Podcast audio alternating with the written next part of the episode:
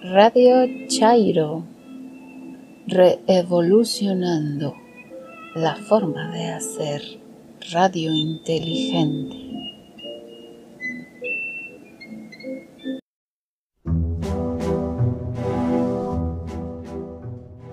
Bienvenides, bienvenidas, bienvenidos a este un episodio más de su podcast favorito, Radio Chairo. Episodio 40, correspondiente al día lunes 5 de octubre de 2020. Agradecemos sus comentarios, sugerencias e interacciones. En Twitter nos localizan en arroba Radio Chairo. Gabriela en esta ocasión nos trae un poema de Santa Teresa de Jesús, Vivo sin vivir en mí. Eh, ya había escuchado yo algunos versos de este poema y hasta la presente edición lo conocí completo, no se lo pierdan.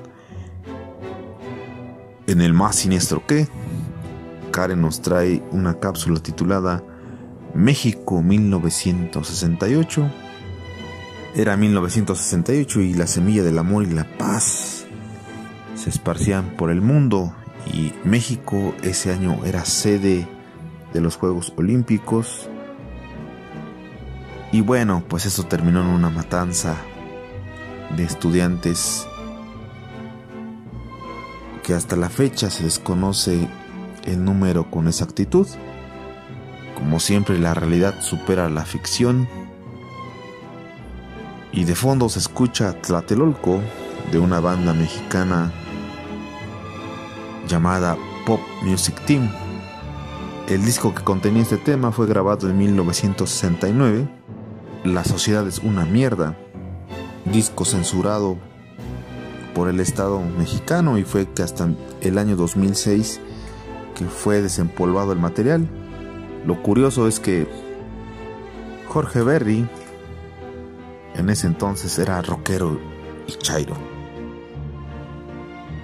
En la sección literaria, Gabriela nos trae un artículo de Daniela Evia.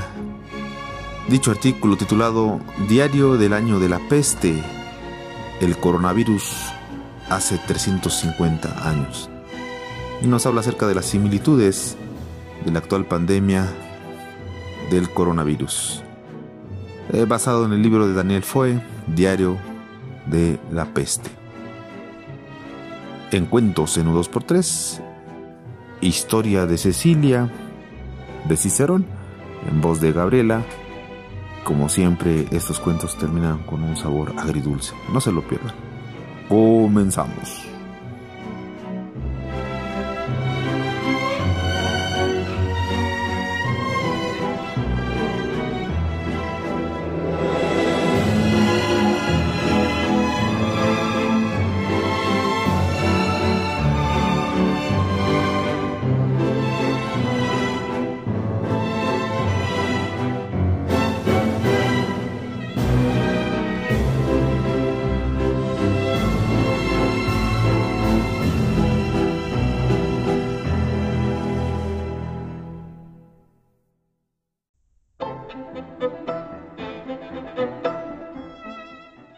Hola, mi nombre es Gabriela, Gaby para los cuates y no cuates. El 4 de octubre de 1582 falleció Santa Teresa de Jesús, religiosa y escritora mística española, y para conmemorar su aniversario luctuoso les comparto este poema. Vivo sin vivir en mí. Vivo sin vivir en mí y de tal manera espero que muero porque no muero. Vivo ya fuera de mí después que muero de amor, porque vivo en el Señor que me quiso para sí. Cuando el corazón le di, puse en él este letrero, que muero porque no muero. Esta divina prisión del amor con que yo vivo ha hecho a Dios mi cautivo y libre mi corazón. Y causa en mi tal pasión ver a Dios mi prisionero, que muero porque no muero. Ay, qué larga es esta vida, qué duros estos destierros, esta cárcel, estos hierros en el que el alma está metida. Solo esperar la salida me causa dolor tan fiero que muero porque no muero. Ay, qué vida tan amarga, do, no se goza el Señor. Porque si es dulce el amor, no lo es la esperanza larga. Quíteme Dios esta carga, más pesada que el acero, que muero porque no muero. Solo con la confianza vivo de que he de morir, porque muriendo el vivir me asegura mi esperanza. Muerte, do el vivir se alcanza, no te tardes, que te espero, que muero porque no muero. Mira que el amor es fuerte. Vida, no me seas molesta. Mira que solo te resta para ganarte, perderte. Venga ya la dulce muerte, el morir venga ligero, que muero porque no muero. Aquella vida de arriba es la vida verdadera. Hasta que esta vida muera, no se goza estando viva. Muerte, no me seas esquiva, viva muriendo primero, que muero porque no muero. Vida, ¿qué puedo yo darle a mi Dios que vive en mí, si no es el perderte a ti para mejor a Él gozarle? Queriendo, muriendo, alcanzarle, pues tanto a mi amado quiero, que muero porque no muero.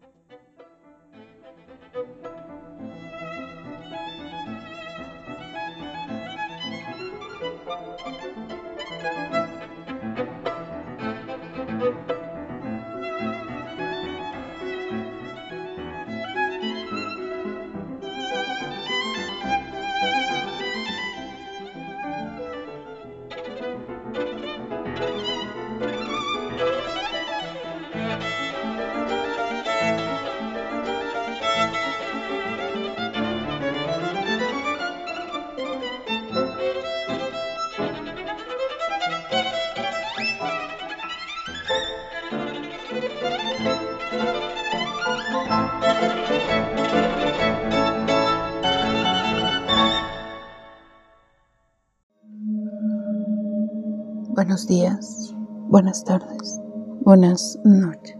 Escuchas de Radio Chairo. Soy Katrina. Me encuentran en Twitter como arroba Karen Kiowa. En este más siniestro que traigo para ustedes una historia. ¿Será real? ¿Será ficción?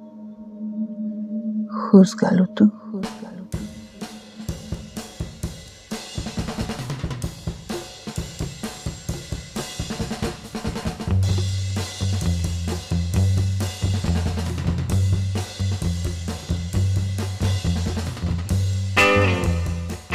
México, 1968. El 9 de enero se registra una nevada atípica en la Ciudad de México. El 19 de enero comienza el programa cultural de los Juegos Olímpicos de la 19 Olimpiada en el Palacio de Bellas Artes. 3 de febrero se realiza la marcha estudiantil por la Ruta de la Libertad, organizada por la Central Nacional de Estudiantes Democráticos CENED, para exigir la libertad de los presos políticos y una reforma universitaria integral. 6 de febrero, el ejército disuelve la CENED y encarcela a sus dirigentes. 10 de abril, cerca de la Ciudad de México se estrella el avión Douglas DC-3 de la compañía Aerovías Rojas, que deja un saldo de 18 muertos. 22 de abril, un comando guerrillero libera de la prisión de Iguala, Guerrero, a Genaro Vázquez Rojas, líder del grupo Asociación Cívica Nacional Revolucionaria, ACNR. 15 de junio, el Sindicato de Profesores de la Universidad Nacional Autónoma de México, UNAM, se declara en huelga en solicitud de una mejora salarial. Se concede 15% de aumento y se levanta el paro. 29 de junio. Se suspenden las labores en el Instituto Politécnico Nacional, IPN, en protesta por las acciones policíacas de represión. 22 de julio. Ocurre un enfrentamiento entre dos grupos estudiantiles. Uno, de la preparatoria privada Isaac Ocoterena y otro de la vocacional 2 del Instituto Politécnico Nacional. la intervención del cuerpo de granaderos provoca el descontento general de estudiantes y maestros. En los siguientes tres días, las Fuerzas Armadas penetran en las vocacionales 3 y 5, donde agreden a la comunidad de alumnos.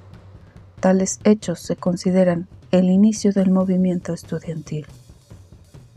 24 de julio estalla la huelga en la Escuela Nacional de Ciencias Políticas, en solidaridad con los presos políticos. 24 de julio se efectúan dos manifestaciones. La primera, organizada por la CENED en homenaje a la Revolución cubana, marcha de Salto del Agua al hemiciclo Juárez.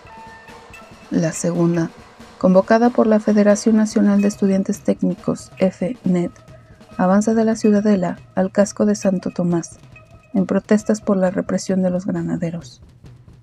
27 de julio, los estudiantes ocupan los planteles de las preparatorias 1, 2 y 3 de la UNAM, en protestas por la represión y el encarcelamiento de varios de sus compañeros el día anterior, durante la manifestación realizada en la Plaza de la Constitución. Los estudiantes de la Escuela de Economía del IPN desconocen a los dirigentes de la FENET y los acusan de estar controlados por el gobierno.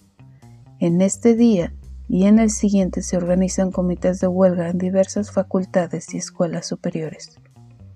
29 de julio. Se disuelve un mitin que los estudiantes pretendían realizar en el Zócalo.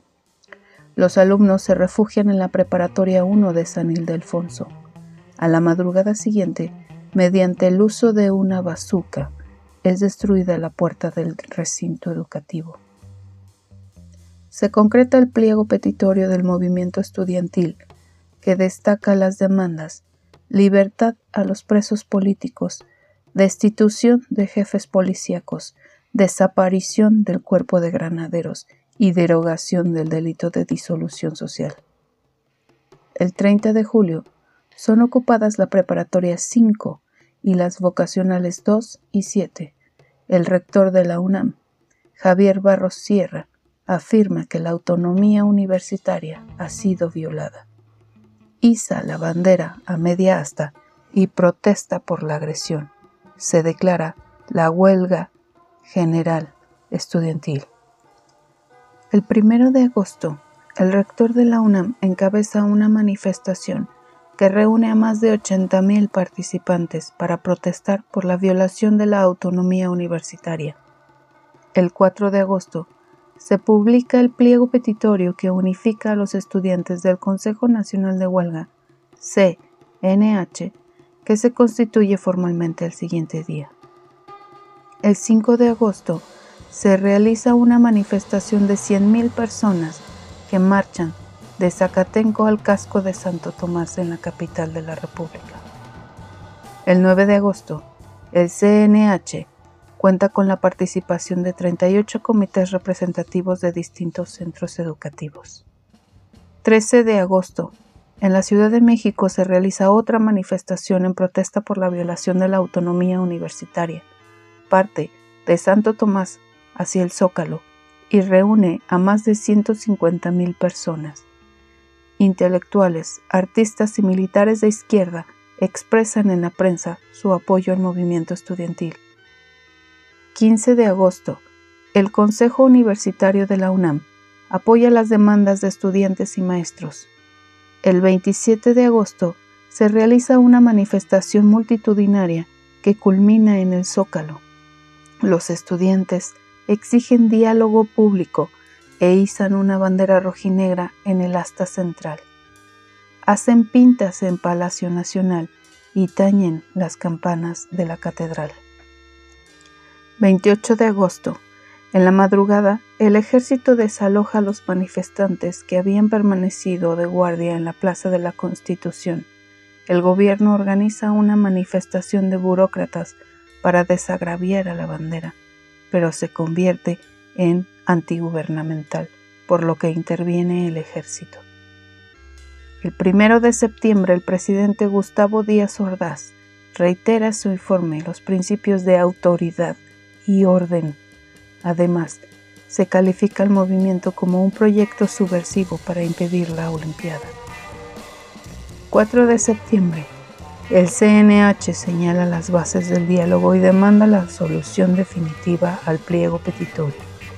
El 6 de septiembre, el gobierno rechaza las demandas del CNH. Las autoridades prometen al CNH diálogo. En el Congreso de la Unión se considera la posible derogación del artículo 145, donde está consignado el delito de disolución social. 7 de septiembre, se realiza un mitin de 25.000 personas en Tlatelolco, en el que se rechazan las propuestas oficiales. 9 de septiembre, el rector de la UNAM pide el regreso a clases, pero los estudiantes no acatan el llamado. 10 de septiembre, el Senado apoya al presidente para que disponga del ejército, la aviación y la marina en defensa de la seguridad interna y externa.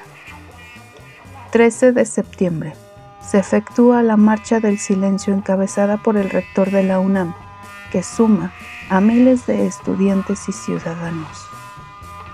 15 de septiembre se celebra el aniversario de la independencia de México con una fiesta popular en Ciudad Universitaria y el IPN. 16 de septiembre son hinchados cinco estudiantes de la Benemérita Universidad Autónoma de Puebla, en la población de San Miguel, Canoa. 18 de septiembre. En la Ciudad de México, el ejército ocupa Ciudad Universitaria.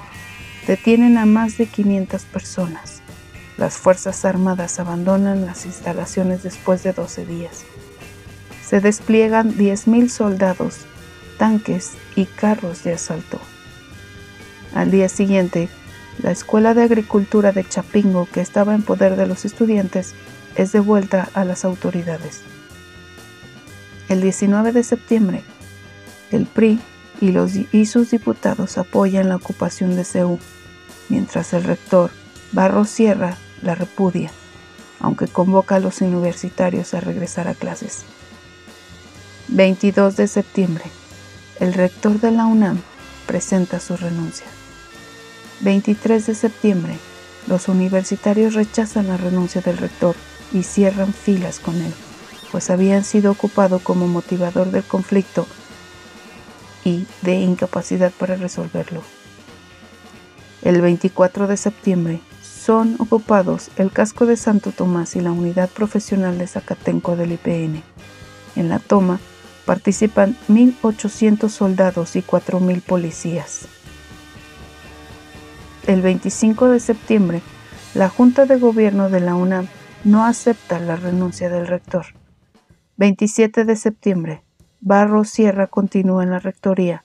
El CNH le manifiesta su apoyo. 30 de septiembre, el ejército desocupa Seúl. Se efectúa un mitin de madres de estudiantes frente a la Cámara de Diputados para protestar por la represión y pedir la libertad de los detenidos. La Asamblea Estudiantil rechaza volver a clases mientras no se satisfagan las demandas. Se ratifica la invitación a un mitin para el 2 de octubre en la plaza de Tlatelolco. 2 de octubre. Se organiza una concentración cívica convocada por el CNH en la Plaza de las Tres Culturas, Tlatelolco. La intervención violenta del ejército resulta en una masacre contra los asistentes. El día comenzó desde las nueve horas con diálogos entre el Consejo Nacional de Huelga y representantes de la Presidencia de la República.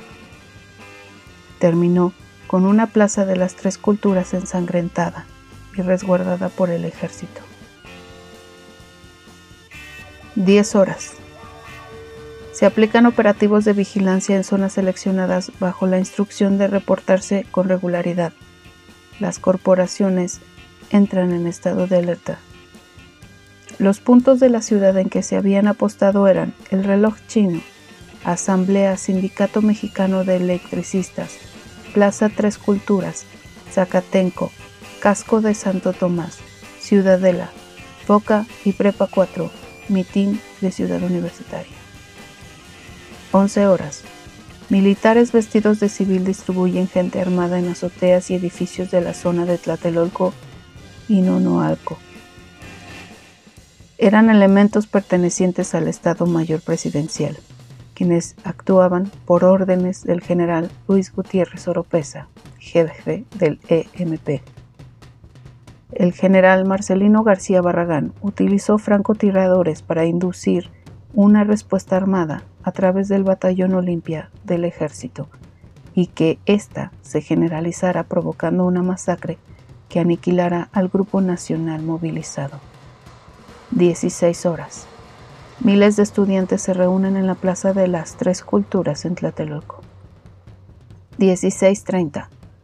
Aparece un tercer contingente en las inmediaciones de Tlatelolco antes de dar el golpe contra los dirigentes de la CNH y la comunidad reunida pacíficamente en la Plaza de las Tres Culturas. 17.30 horas. A través de un micrófono se informa al CNH que la marcha programada al casco de Santo Tomás después del MITES se suspenderá. Los cálculos de asistencia fluctúan entre los 6.000 y 15.000 personas. 17.55 Dos bengalas rojas fueron disparadas desde la torre de Tlatelolco. Señal para miembros del Batallón Olimpia, cuyos integrantes iban vestidos de civiles con un pañuelo o guante blanco en la mano izquierda, infiltrados en la manifestación para dispersar a los jóvenes hasta llegar al edificio Chihuahua, donde se encontraban los oradores del movimiento. 18 horas. El ejército estaba apostado en tres ubicaciones previstas. En este momento contaban con cerca de 300 tanques ligeros, unidades de asalto, jeeps y transportes militar, con lo que cercaron las inmediaciones de la Plaza de las Tres Culturas. 18-15 horas. El ejército ingresa desde sus posiciones que ocupan en una acción de cerco, disparando hacia los manifestantes y hacia el edificio Chihuahua. 20-15 horas. La masacre dura más de dos horas. Los principales dirigentes fueron detenidos y trasladados al campo militar número 1. 20-30 horas. El ejército impide el acceso a las ambulancias de la Cruz Roja, de la Cruz Verde, y son detenidos más de mil manifestantes. 23 horas. El general Masón Pineda registra el último tiroteo en la Plaza de las Tres Culturas y comienza el desalojo de vehículos militares. 3 de octubre, 1 a.m. Hospitales de la Cruz Roja y Verde y General, todo el sistema de urgencias quedaron bajo control policíaco por orden del general Mendiola.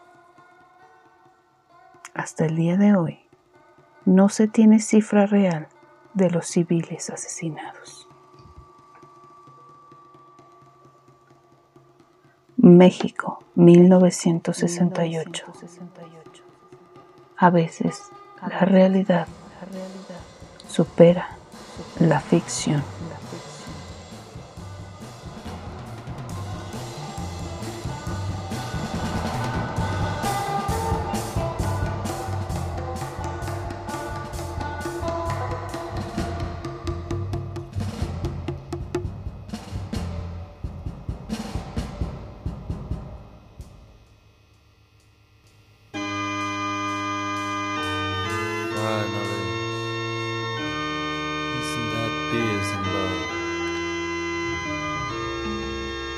This is one of those prayers I want to say for everyone that is now dead.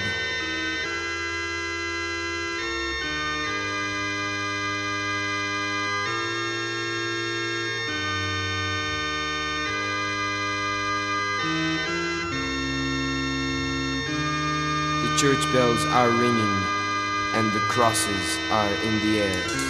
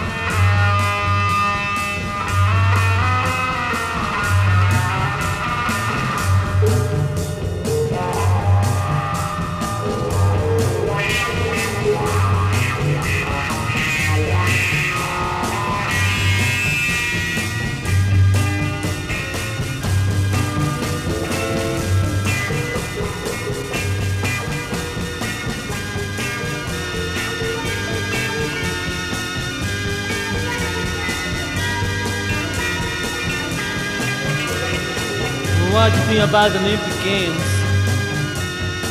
So much money on earth, people dying of hunger. Think that fair? We shouldn't have Olympics when we are hungry.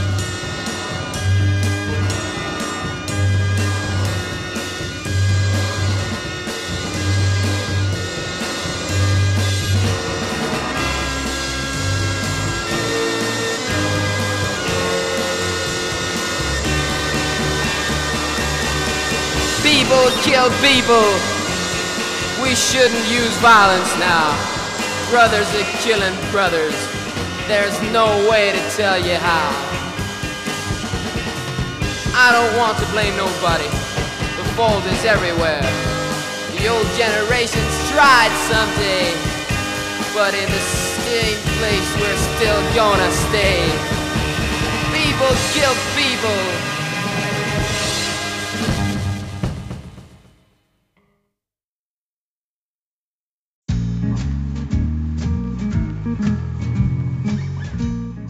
Hola, mi nombre es Gabriela. Gaby, para los cuates y no cuates. Mi Twitter es arroba hipatiam con Y inicial, H después de la T y M final. El 10 de octubre de 1660 nace Daniel Defoe, novelista y periodista inglés, conocido por sus libros Las aventuras de Molly Flanders, El perfecto comerciante inglés, El coronel Jack, pero sobre todo por su excelente novela Robinson Crusoe. Una de las obras menos conocidas pero sí más impactantes es Diario de una peste. Y presto mi voz para leerles un artículo de Elena Evia publicado el 3 de marzo de este año titulado Diario del año de la peste. El coronavirus hace 350 años. La novela en la que Daniel Defoe relata la peste bubónica de 1664 guarda sorprendentes paralelismos con la situación actual. Fue en los comienzos de septiembre de 1664 cuando, mezclado entre los demás vecinos, escuché, durante una charla habitual, que la peste había vuelto a Holanda. Así comienza un libro muy extraño, Diario del año de la peste, de Daniel Defoe. Un libro que hoy se puede leer como una crónica periodística de la plaga que ese año asoló la ciudad de Londres. El diario, que es uno de los más buscados en las librerías en estos días, junto con La peste de Albert Camus, se encuentra agotado. Aunque dos editoriales como Alba e Impedimenta están preparando ya sus reediciones. Aunque quizás con todas las restricciones que nos impone y nos va a imponer el coronavirus, acabe siendo ese libro que no recibirá en las librerías en esa fecha. Esperemos que próxima y maravillosa en la que podremos salir a la calle y abrazarnos. Defoe, mucho más conocido como autor de Robinson Crusoe, escribió este librito tardío con la intención de dejar constancia de las miserias y las pocas virtudes que una epidemia conlleva. Una especie de guía de cómo se desarrolla pormenorizadamente una placa de este tipo y en especial cómo se comporta la población cuando se han disparado las alarmas. Poco podíamos imaginar hace solo unos meses que este libro podría ser también para nosotros un espejo, 350 años después de los hechos relatados. Naturalmente, con las debidas y prudentes distancias, porque la mortalidad entonces sí que era masiva y atacaba a toda la población. Pero, sin vacunas para el COVID-19 y con el vacilo de la peste aún por aislarse científicamente, es inevitable ver el paralelismo. La extrañeza de la novela, o de lo que quiera que sea el diario del año de la peste, una crónica periodística, un tratado moralizante, una historia de terror, es que está relatada con una minuciosidad y viveza casi hiperrealista. Se lee como un relato real y vivido, pero no lo es porque Defoe tenía apenas cuatro años cuando ocurrieron los hechos. Así que todo está recreado. Es una novela de no ficción de antes de que se hubiera inventado. Defoe lo hace unas veces de forma muy analítica, tomando como referencia los tratados médicos de John Quincy y Nathaniel Hodge. Este último fue uno de los pocos médicos que no abandonó la ciudad, como cuenta José Cebales en el prólogo de la edición de Impedimenta. Pero también, como relata el escritor, sin perder su sentido periodístico, el lector que se asoma ahora al diario de la peste reconoce de inmediato en sus páginas la habilidad del gacetillero, más que la del novelista. Es el periodista el que selecciona las anécdotas emocionantes, dramáticas, sentimentales, moralizantes e incluso humorísticas, el que exige responsabilidades al gobernante, el que sugiere hipótesis, el que describe las calles vacías de Londres y el que propone, naturalmente, los medios adecuados para sobrevivir en caso de una nueva epidemia. La lección del pasado. La lección de Defoe, que de origen humilde añadió la D a su apellido para parecer más aristocrático, es amplia. Empieza haciendo un recuento de los muertos, semana a semana, con una fórmula no muy distinta a la información minuto a minuto de los diarios digitales. Como en la época todavía no se habían acuñado los periódicos, los bulos campaban por doquier, como ahora circulan por las redes sociales, junto a los remedios mágicos y los curanderos de turno. La medida efectiva para evitar la expansión del contagio era, ahora y entonces, la del confinamiento doméstico. Todo el mundo encerrado en casa, lo que en el siglo XVII adoptaba formas más autoritarias que ahora, porque los obligados al encierro intentaban saltárselo en una acción tan poco solidaria como las de los actuales vecinos de Madrid, abandonando sus casas con destino a Murcia o a Andalucía. Las medidas de higiene de entonces, muy deficientes, no pasaban de pedir a la gente que barriera la casa y las calles a falta del conocimiento de la teoría de los gérmenes de Pasteur, que todavía tardaría 200 años en llegar. No había tampoco de Foe los aspectos económicos. Él mismo, que se presenta como un talabardero, fabricante y vendedor de productos de cuero, que teme por su pequeño negocio. Entonces el concepto de trabajador autónomo era sencillamente el de trabajador, porque todavía la falta de capitalismo los asalariados no existían. Decide, en una instancia, no abandonarlo. Pero también tiene ojo en inglés para hablar de la macroeconomía, dibujando el cierre del puerto de Londres y el colapso de las mercaderías y el comercio. El diario de la peste será una buena lectura para cuando el COVID-19 sea un recuerdo. Demostrará que el miedo y el tesón son cualidades que hombres y mujeres han cultivado durante siglos. Recomiendo leer esta magnífica novela si es que quieren conocer de primera mano los paralelismos entre la realidad que vivimos y la que se vivió hace cerca de 400 años. Si tienen alguna sugerencia o recomendación, envíenla y trataré de complacerlo. Gracias.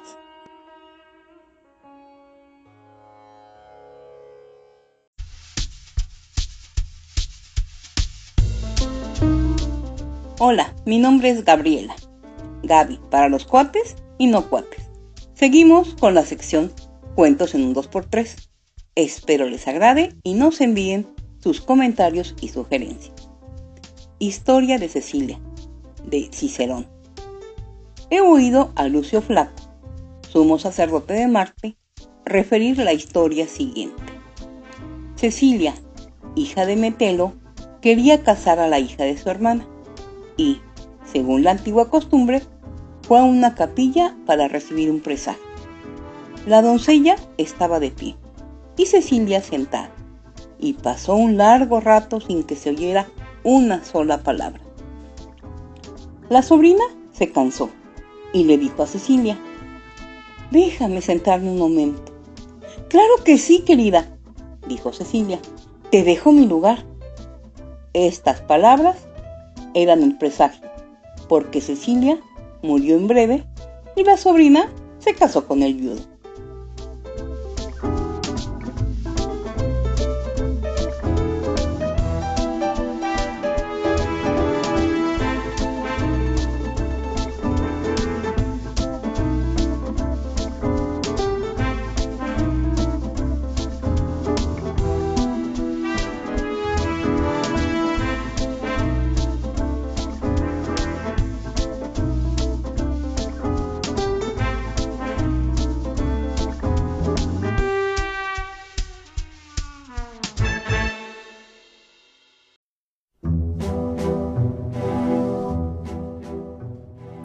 Muchas gracias por sintonizarnos. Esto fue todo por esta ocasión. Agradecemos sus comentarios, sugerencias e interacciones. En Twitter nos localizan en arroba Radio Chairo. Los invito a interactuar con nosotros. Nos escuchamos la próxima semana y como siempre, mi recomendación personal, hagan el amor y no la guerra. Hasta la próxima.